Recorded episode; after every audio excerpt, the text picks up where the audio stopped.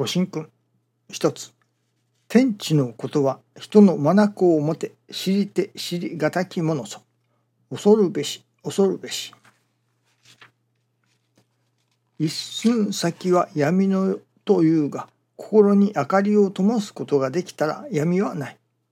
心に明かりをいただけば心は触覚の働きをするものである。危ないところは避けることができる。親愛にかばわれ親愛を悟るとき心の明かりはいよいよ冴えてくる。心に明かりを灯す。まあ、灯さねばなりませんね。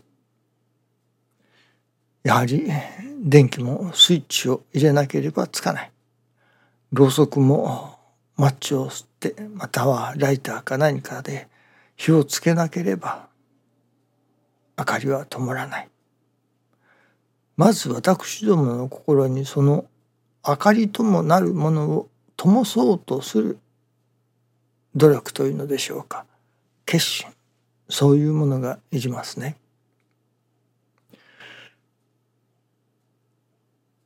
真の助かりへの第二段階とでも言うのでしょうか昨日は第一段階それは神様の天地金の神様の奇跡的なお働きをいただくことだと。いわばご利益をいただくことだというようなお話をさせていただきましたが。ではその第二段階はどうすればよいのかというのか。その第二段階とは何か。ただご利益をいただくためただ奇跡的なご利益的おかげをいただくための信心では私どもの真の助かりという世界には入りませんね。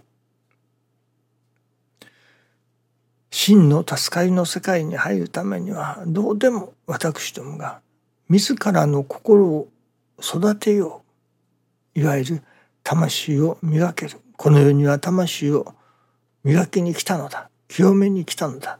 と言われるようにその私どもが心を育てることそこに焦点を当てての信心でなければならない日にならなければならないということなのですね。なぜ私どもが自らの心を育てることに焦点を置かなければならないか。それは天地金の神様が私どもに願われるもの。親が子に願うこと。それはやはり子供がすくすくと健やかに成長することを願う。子供の病気を願ったり子供が悪いことをすることを願うような親はまあ大体においていませんね。まあ中には天の弱な親がいてそういうものを願ったりするのかもしれません。それは分かりませんけれども大概において親は子供の健やかな成長を願う。元気に成長することを願う。やはり神様もその人間の作り主としての親としてのその願い。それはやはり氏子が元気に健やかに育つことを願う。ではどういう育ち方かまあもちろん肉親人間の親というものは子供の肉体的成長であったりまあ知識ですか知育ですか体育ですかそして心育心の育ちですね。特に神様の場合は私どもの心が育つことを願っておられるそしてその心がいよいよ正しく成長すれば親と同じように神になることができるというわけですね。そのためにも神の心を心とする氏子に育たなければならない。その心が正しく育つことやはり親は子供を養育しようといたします。その人間がその我が子に美味しいもの栄養になるものを食べさせ体の成長を願います。そしていろいろなことを教える。学校に行って勉強する。また心が育つことももちろん願いますけれども。まあこと心が育つことはどちらかというとあまり力が入らないのかもしれませんね。どういう心を育てればいいのかあまりよく分かりませんからまあしつけというようなものはあるのかもしれませんが神様が一番に願われるものそれは人間氏子の心の成長です。親として願われるものそれは心を育てることを願われるわけですから親の願いを私どもも願いとするということのためにはやはり人間氏子も自らの心が育つこと成長することを願うような私どもにまず心が育たねばなりませんね。神様がさまざまなことをお働きをくださる。それは結局私どもの心の成長を願ってのことなわけですから一切が親愛と言われますけれどもその一切が親愛ということはその内容は私どもの心を育てるということにおいての親愛の働きをくださるわけですから私どもが自らの心を育てるというところに焦点を定めないならば一切が親愛というその内容が分かりませんね。もしあれが食べたいこれが欲しいあれが飲みたいという牙城牙欲を満たすわがままな願いだけの私どもであるならばどこまで行っても一切が親愛ということは分かりません。自らの心を育てる。まずはですからよし心を育てよう。自らの心を育てよう。魂を磨いていこう。とその決心欠如というのでしょうかね。腹決めをしなければなりませんね。